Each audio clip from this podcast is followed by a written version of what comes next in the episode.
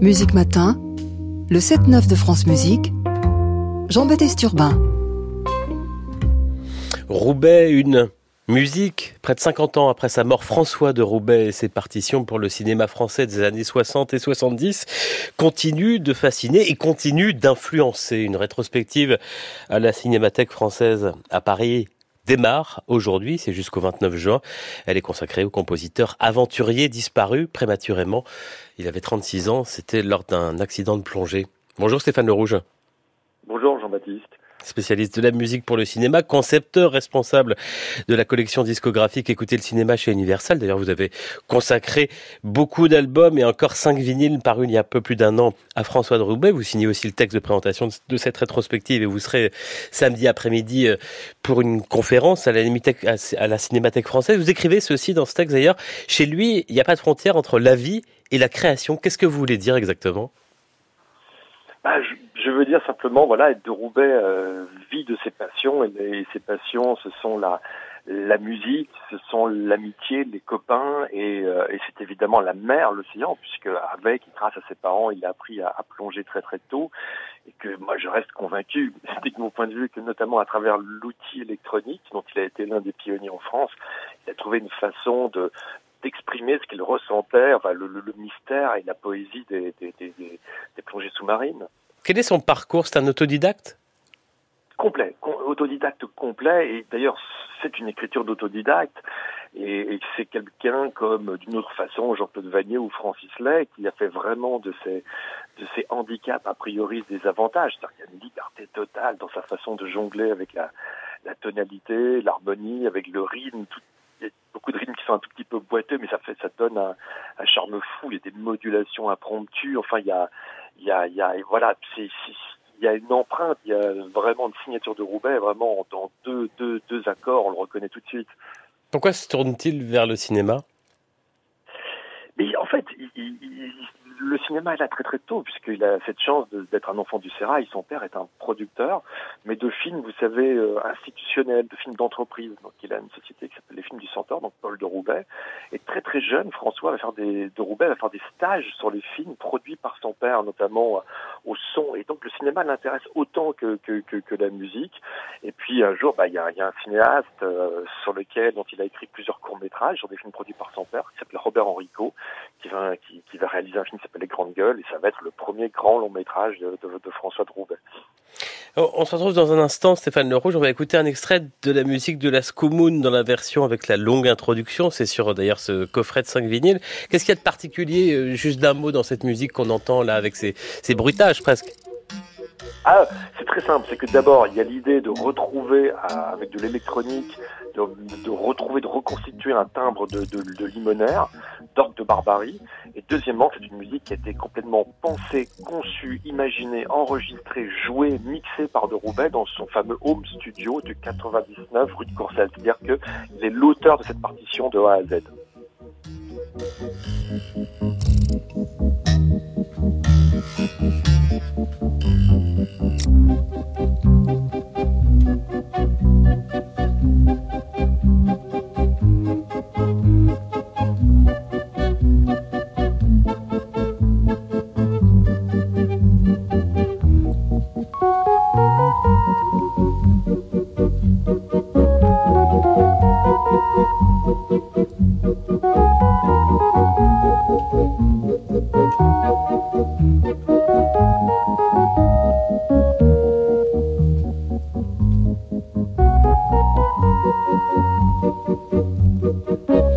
thème qui arrive de François de Roubaix pour ce film de 1972, Las Comunes de José Giovanni avec Jean-Paul Belmondo. On est avec Stéphane Le Rouge, euh, le créateur concepteur de la collection Écoutez le cinéma chez Universal qui a tant euh, publié de disques euh, du compositeur François de mort très jeune, à 36 ans.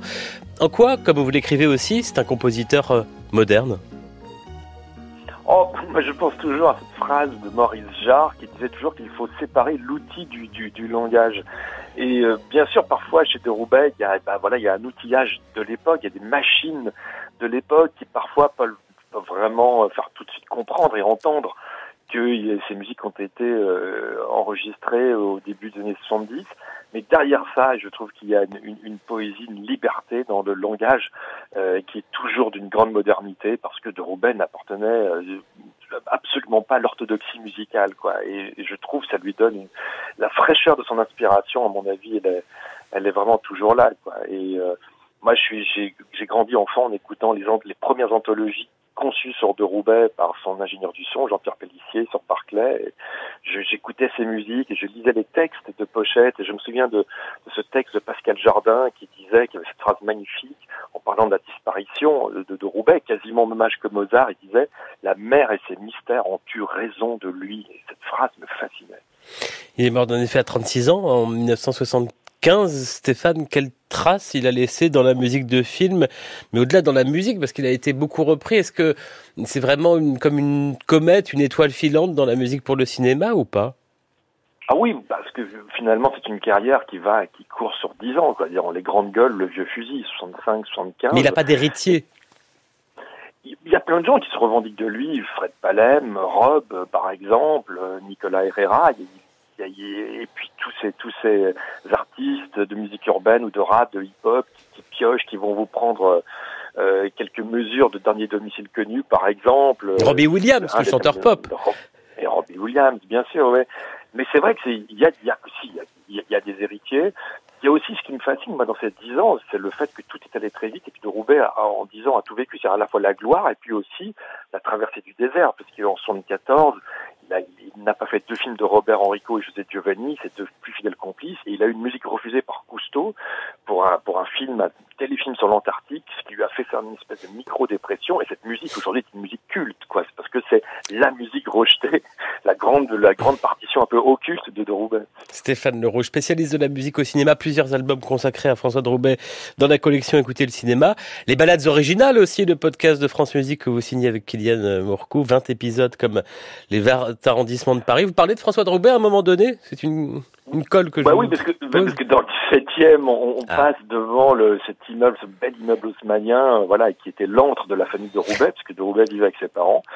Bien sûr, on en parle. Moi, ce que j'aurais, ce que j'aurais euh, voulu ce matin, s'il vous plaît, Jean-Baptiste, est-ce que vous accepteriez de chanter le début de Chapi Chapeau? Mais je voulais vous le demander justement. Je vous assure que c'est vrai. Écoutez, euh, moi, je, je, ne chante plus qu'en période de grande sécheresse. Vous le savez très bien. Écoutez, il fait trop chaud ce matin et il pleut déjà sur Paris. Ce sera pour une prochaine fois, promis? Bon, je suis un peu déçu. Je suis navré, je le ferai en privé, Stéphane. Voici la musique de dernier domicile connu de José Giovanni, que tout le monde connaît, samplé par des rappeurs américains. Bonne journée, Stéphane Le Rouge. Merci Jean-Baptiste, à bientôt, au revoir.